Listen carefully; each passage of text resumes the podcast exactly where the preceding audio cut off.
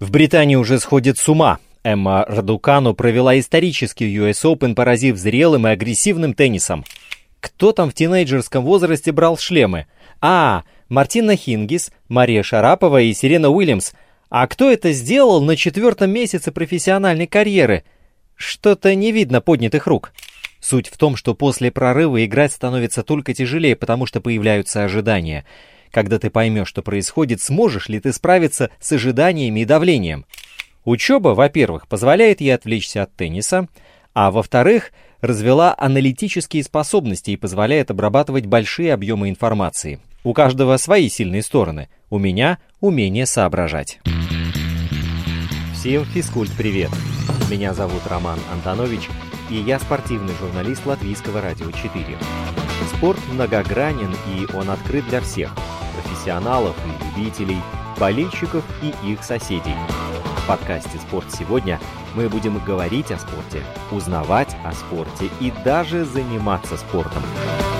Слушайте, подписывайтесь и делитесь. Эти действия, кстати, тоже считаются спортивной активностью.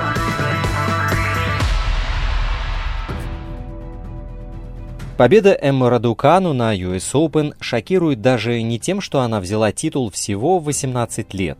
В теннисе относительно часто побеждают тинейджеры, а в женском туре это распространено и сейчас. Например, только за последние два года US Open и Ролан Гарос выиграли 19-летние Бьянка Андреску и Иго Швентек. Нет, больше всего в победе британки поражает не юность, а полное отсутствие опыта, выделяющее ее даже на фоне других чемпионок-тинейджеров. Повторим еще раз. Она всего второй раз играла в основной сетке большого шлема. Предыдущим рекордсменкам Андреаску и Монике Селиш понадобилось по 4 попытки, чтобы взять первый титул. Она провела всего четвертый турнир уровня основного тура. Ее карьера на уровне WTA началась в июне 2021 года, когда она сыграла в Ноттингеме. Три месяца спустя Эмма уже чемпионка Большого шлема. Получается, что в тур она ворвалась так стремительно, что, например, никогда не играла взрослые матчи на грунте. Вообще никогда. Они просто не попадались ей в календаре. Тем не менее, вопреки всем законам спорта, тенниса, физики, астрологии, несмотря на полное отсутствие опыта, на US Open она показывала очень качественный, целостный и зрелый теннис, по которому было видно, она прекрасно знает свои сильные стороны, умеет адаптироваться и обладает хорошим чутьем – а еще ничего не боится. Как в свое время не боялись уже легендарные Сирена Уильямс, Мартина Хингис и Мария Шарапова. Отмотаем пленку назад.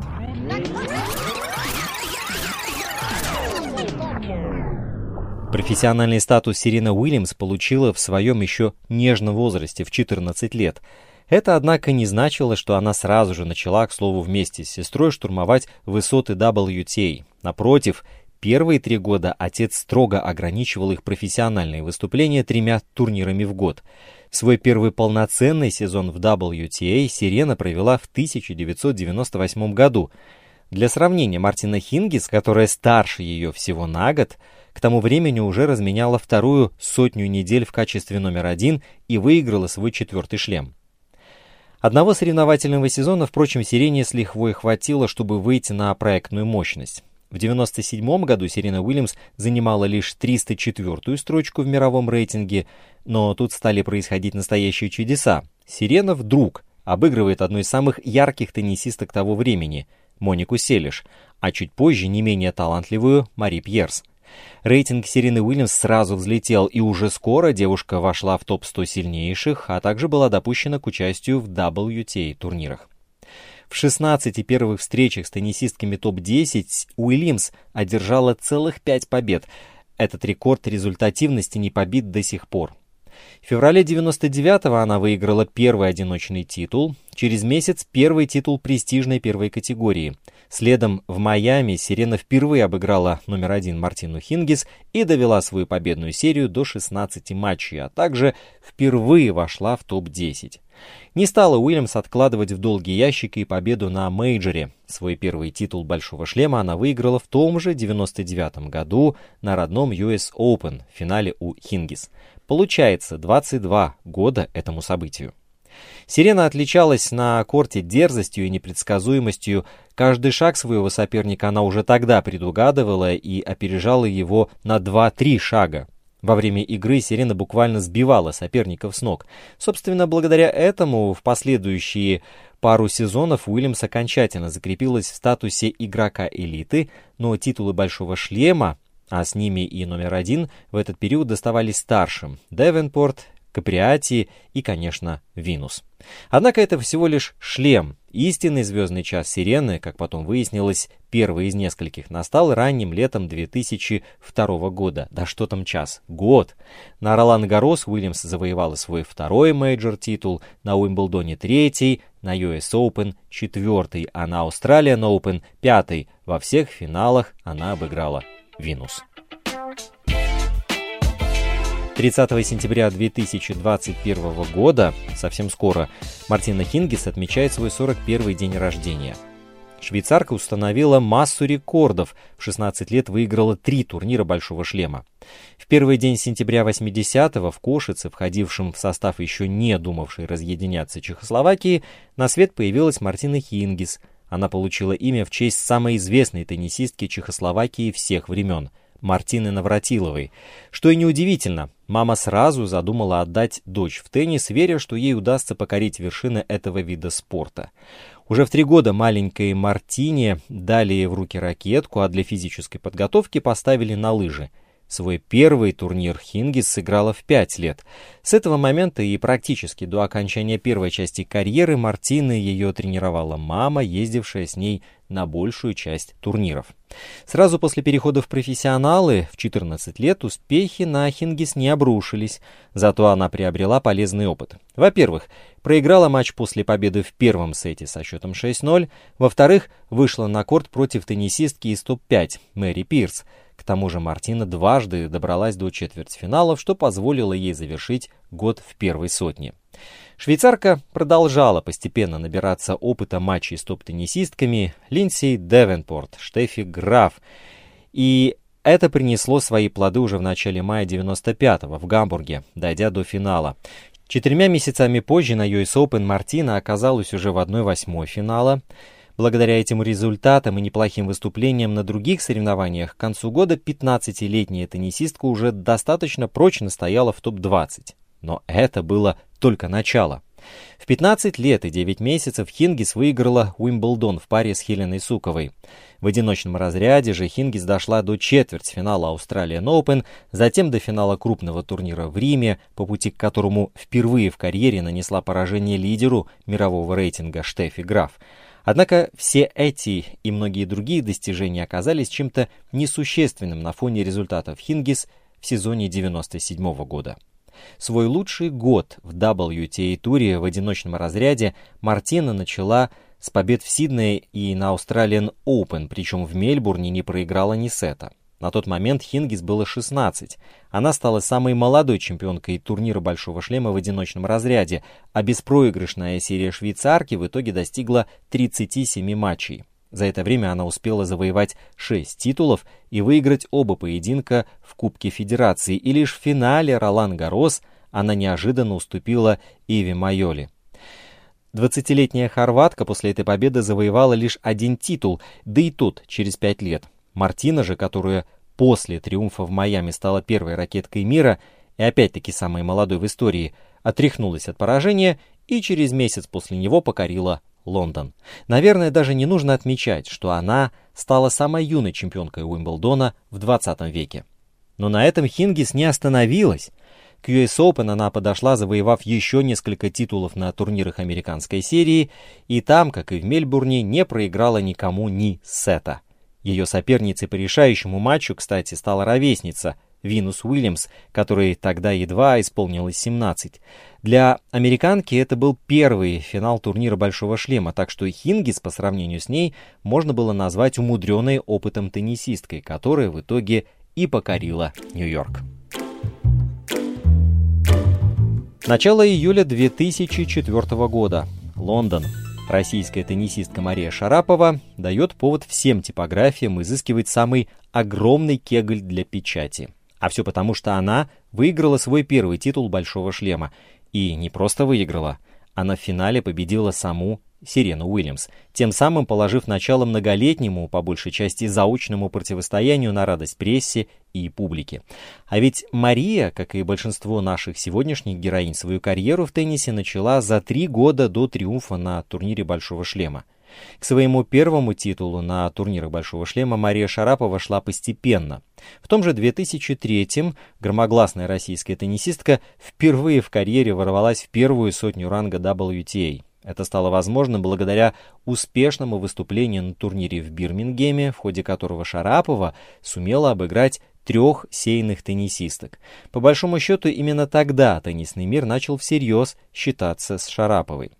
В начале 2004-го Мария продолжила успешное выступление, но на первых двух турнирах Grand Slam того года к победе приблизиться не удавалось. Однако прогресс россиянки был налицо. Если в январе на открытом чемпионате Австралии Мария остановилась в третьем раунде, на кортах Ролана Гарос Шарапова впервые вышла в четвертьфинал, и первый триумф, как вы понимаете, неумолимо назревал. К Уимблдону 2004 Шарапова подошла в отличной форме и полной боевой готовности. Приближаясь к финишу турнира Шараповой, пришлось пережить два напряженных поединка, в которых чашу весов на свою сторону удалось склонить лишь в концовке – в четвертьфинале и полуфинале россиянке пришлось переламывать ход неудачно складывавшихся поединков и демонстрировать недюжинный характер. И в итоге Шарапову ждала, казалось бы, невыполнимая миссия – встреча с первым номером посева и обладателем первой позиции ранга WTA на тот момент – американкой Сиреной Акулой Уильямс. Явной фавориткой финала являлась, конечно же, Сирена – а шансы посеяны на турнире под общим 13 номером Шараповой расценивались как невысокие. К тому же до этого ни одной российской или советской теннисистке не удавалось победить в Уимблдоне в одиночном разряде. Стоит отметить также, что Уильямс имела в своем активе победы в двух последних уимблдонских турнирах подряд, плюс за полгода до этого американская теннисистка выиграла открытый чемпионат Австралии. Все это давало основание Уильямс относиться к соперничеству с Шараповой с неким шапкозакидательством. Как потом выяснилось, отдельно соперницу она не изучала и особый план не разрабатывала. И тут, как гром, среди ясного неба 6-1, 6-4 в пользу Шараповой. Одним из главных слагаемых успеха Марии Шараповой стала сумасшедшая воля к победе. Россиянка выложилась на корте до конца.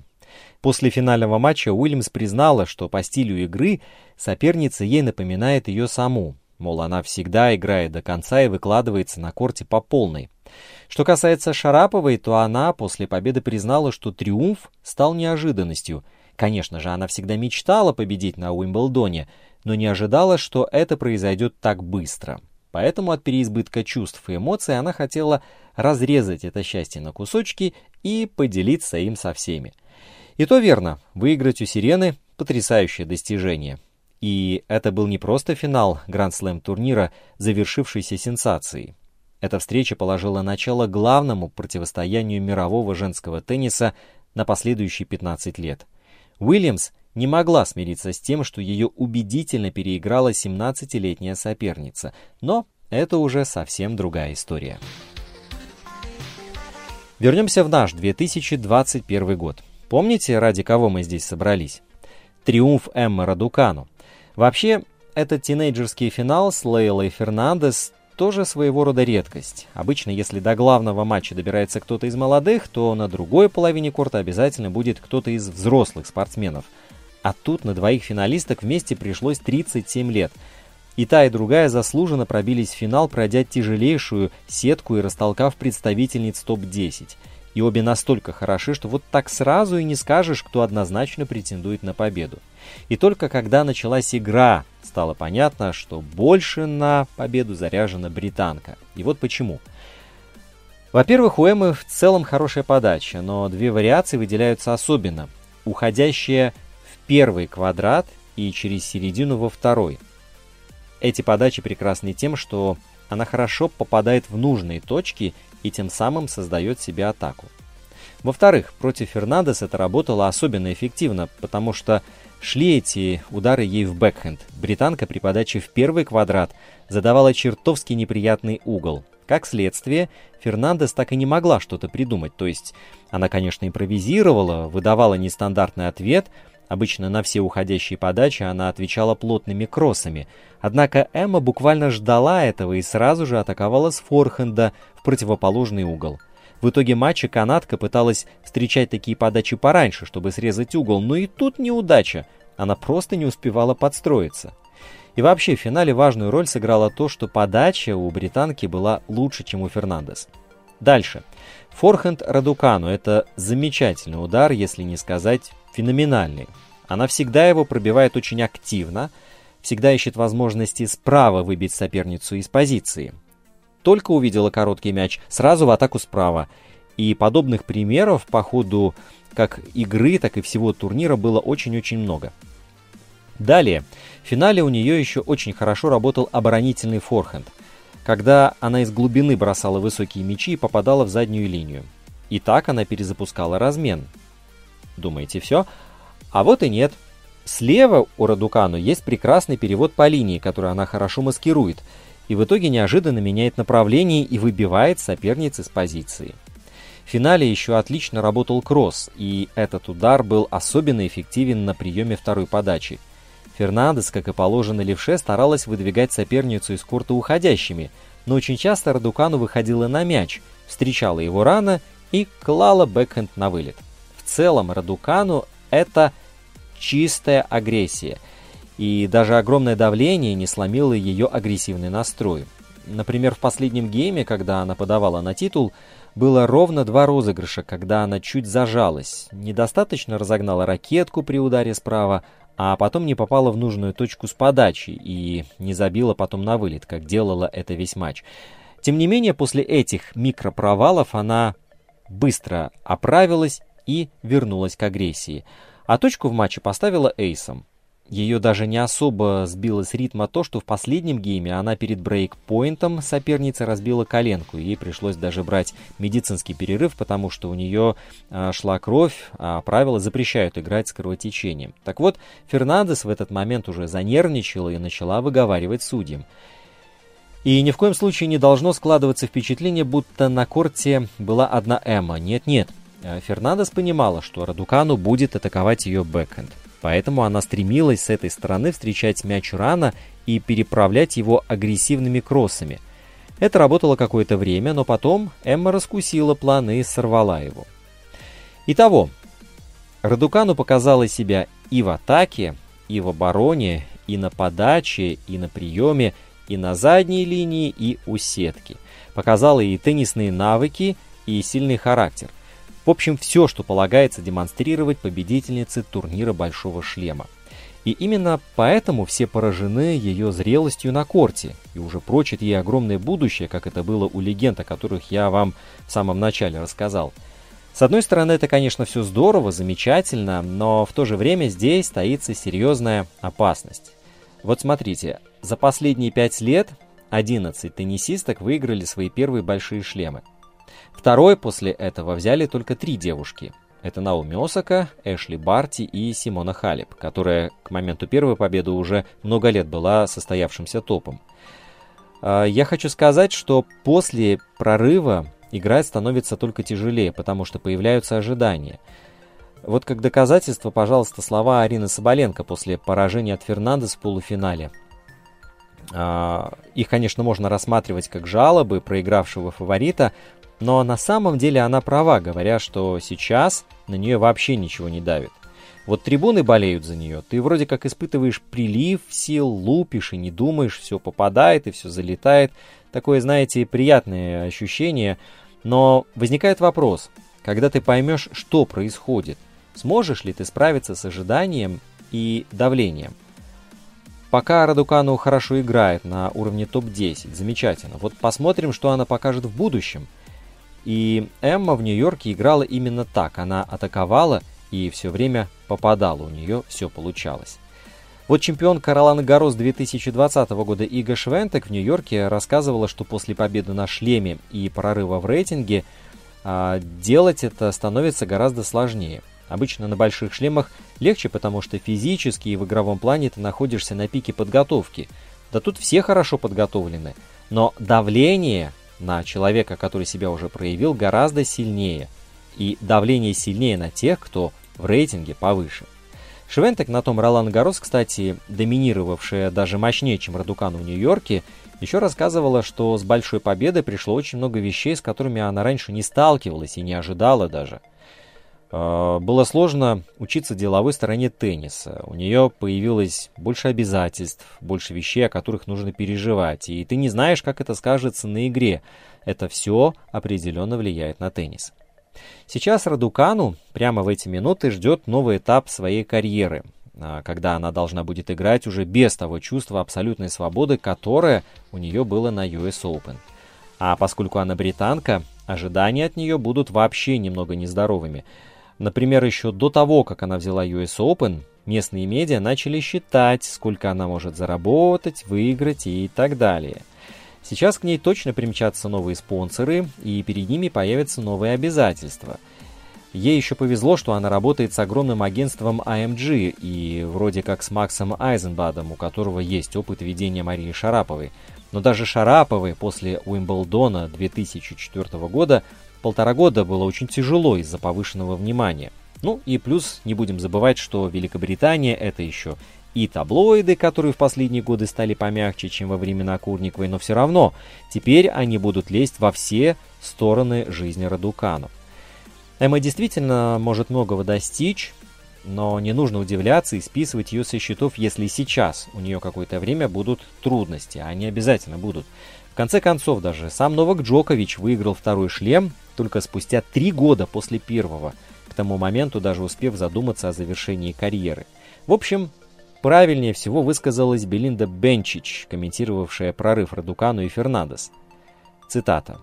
«Это прекрасно для тенниса, надеюсь, их будут оберегать и не будут давить излишним вниманием.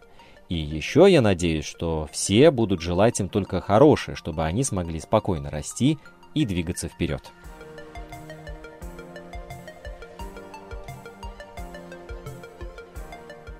Финал Радукану по британскому Channel 4 на пике смотрели рекордные 9 миллионов 200 тысяч человек. Сразу после матча ее поздравила королева Елизавета II, а число подписчиков в Инстаграме перевалило за миллион, то есть за сутки пришло 500 тысяч. Когда три месяца назад, во время Уимблдона, аккаунт Радукану, дошедший там до 1-8 финала, вырос с 2000 до 30, она со смехом рассказывала, что Инстаграм заблокировал ее за неправдоподобно быстрый рост. Так кто же она такая? Чемпионка сенсация US Open. Внимание, спойлер. Она любит мотоциклы, только что окончила школу и уже снялась для Vogue. И да, она первая в истории победительница шлема из квалификации. Еще в начале июня, будучи 366-й ракеткой мира, Эмма провела первый матч уровня основных сеток WTA. Как стипендиат программы развития игроков Национальной ассоциации тенниса Радукану получила Card на турнир WTA 250 в Ноттингеме. Там она проиграла старшей соотечественнице Хэрриет Дарт, теннисистке топ-150. За три следующих месяца Радукану провела три турнира уровня основного тура, два из которых были большими шлемами. На домашнем Уимблдоне дошла до 1-8 финала, а на US Open победила. Абсолютно все к подобному успеху идут годами, а тут такой феноменальный шорткат. Все это стало возможным благодаря тому, что US Open Радукану начала с квалификации и за 10 матчей по пути к титулу не проиграла ни сета. В Нью-Йорке она прошла 8 более рейтинговых соперниц. На данный момент Радукану, который 19 исполнится в ноябре, за карьеру, а это 3 месяца, провела 7 матчей против теннисисток топ-50, 2 на Уимблдоне, 5 на US Open и все выиграла. Финал против Лейлы Фернандес Радукану выиграла со счетом 6-4-6-3 за 111 минут и стала первым игроком обоих туров, выигравшим шлем из квалификации. Она стала первым игроком обоих туров, выигравшим уже второй шлем, на котором выступала. Она стала самой молодой чемпионкой шлема после 17-летней Марии Шараповой в 2004 -м. Она стала третьей теннисисткой, которая выиграла шлем раньше титула WTA. Еще до нью-йоркского триумфа Радукану в разговоре с журналистами признавалась, что хочет выиграть каждый матч, поэтому никогда не забегает вперед и думает только о сегодняшнем дне.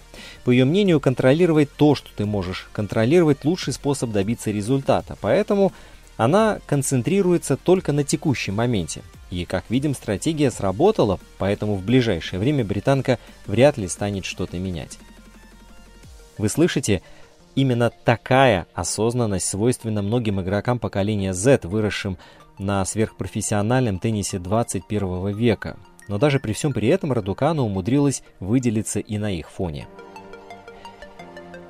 Единственная дочь китаянки и румына Эмма Радукану родилась в Монреале, а два года спустя семья переехала в Лондон. И мама Эммы, Рене и папа Йен – финансисты – но у дочери они явно были намерены развить разносторонние интересы и способности. В результате в детстве Радукану занималась и балетом с плаванием, и верховой ездой с гольфом, и даже картингом с мотокроссом, а Йен, у которого есть инженерное образование, привил ей интерес и к проектированию со строительством. Такой своеобразный набор занятий, но, во-первых, он обеспечил Ардукану набором скиллов, впоследствии перешедших в ее теннис, подвижность, умение держать баланс и быстро принимать решения. А во-вторых, он быстро приучил ее к статусу необычного ребенка, а на корте, как известно, вера в собственную исключительность только помогает. В группах по картингу и мотокроссу она была единственной девочкой и всегда считала, что это круто. Однажды тренер сказал, что сейчас нужно будет отжиматься, и Эмма оказалась единственной, кто это умел. Ну, чем не повод гордиться собой? В теннис Радукану заиграла в 6 лет, когда в местном парке им занялись ее родители. Недавно она, кстати, рассказывала, что поначалу теннис ей совсем не нравился, но постепенно теннисные турниры заняли все выходные – и все остальные занятия пришлось бросить, но мотоциклы Радукану любит до сих пор и мечтает получить права. На автомобиле она успела сдать прошлой весной перед самым локдауном. И вот родители Эммы а, всегда относились к ее спортивным успехам без особого фанатизма. После выхода в четвертьфинал US Open теннисистка, например, посетовала, что они не ответили ей на сообщение, а летом рассказывала, что, глядя на вещи, которые она собрала в лондонский Уимблдонский пузырь, поинтересовались, не многовато ли ей будет комплектов формы. Родители же в прошлом году предложили Эмме вообще не возобновлять выступления, когда теннисный календарь начал выползать из локдауна, чтобы не рисковать здоровьем, а также сконцентрироваться на окончании школы. В итоге она не соревновалась 16 месяцев как раз до июньского турнира в Ноттингеме. И, наконец, говорят, что это Йен Дукану сменил дочери тренера после прорывного Уимблдона, уволил Найджела Сирса и на испытательный срок нанял ее детского наставника Эндрю Ричардсона. Им сложно угодить, и у них всегда очень высокие ожидания, говорит Радукану про маму с папой. Еще они не дают мне улететь в облака, и у них это отлично получается. После Уимблдона я продолжила работать как обычно, потому что это уже давно заведенный порядок – сосредотачиваться на работе без перепадов. После турнира мне сказали «гордимся тобой», и это все, что мне было нужно. Да, тонкая родительская психология, что тут скажешь. Э, если что, то повод для гордости Эмма за последнее время давала родителям не только на корте. Весной она успешно сдала выпускные экзамены, в том числе на продвинутом уровне – математику и экономику, а летом фото у моста «Золотые ворота» в Сан-Франциско сопроводило его чертежом и подписью Гениальное сооружение Джозефа Стросса из 30-х. Удивительно впервые увидеть его вживую после того, как изучала на уроках дизайна и технологий в восьмом классе. Кто-то, может быть, подумает, что Эмма помешана на оценках и таким образом тешит свое эго. Но тут все гораздо проще – у нее высокие стандарты, и это они привели ее туда, где она есть сейчас, и в теннисе, и в школе. В гимназии, которую Радукану окончила, кстати, учились также чемпионка мира в 200-метровке Дина Эшер Смит, эксперт по исследованию космоса Либи Джексон и актриса Джемма Чан, которая потом поступила в Оксфорд и которую британский Vogue в этом году снял для обложки сентябрьского выпуска главного номера года, а в октябрьском Vogue появится уже Радукану. Для него она снималась как раз накануне выпускного и отъезда на американский хард. Про учебу Радукану еще говорит, что она, во-первых, позволяет ей отвлечься от тенниса, а во-вторых, развела аналитические способности и позволяет обрабатывать большие объемы информации. Это выражается в том, что на корте теннисистка тактически искушеннее некоторых игроков. У каждого есть свои сильные стороны, у Эммы, как она говорит, есть умение соображать. Сама Радукану своими кумирами, называющая Симону Халеп или На, говорит, что ее цели – топ-10 и титулы большого шлема, и добавляет «Я считаю, у меня есть характер и склад ума, чтобы этого добиться. Я была застенчивой маленькой девочкой, которая лишний раз рта не открывала, но занимаясь спортом, я научилась решительности, храбрости, боевитости. Я развела в себе внутреннюю силу, а с ней можно достичь чего угодно».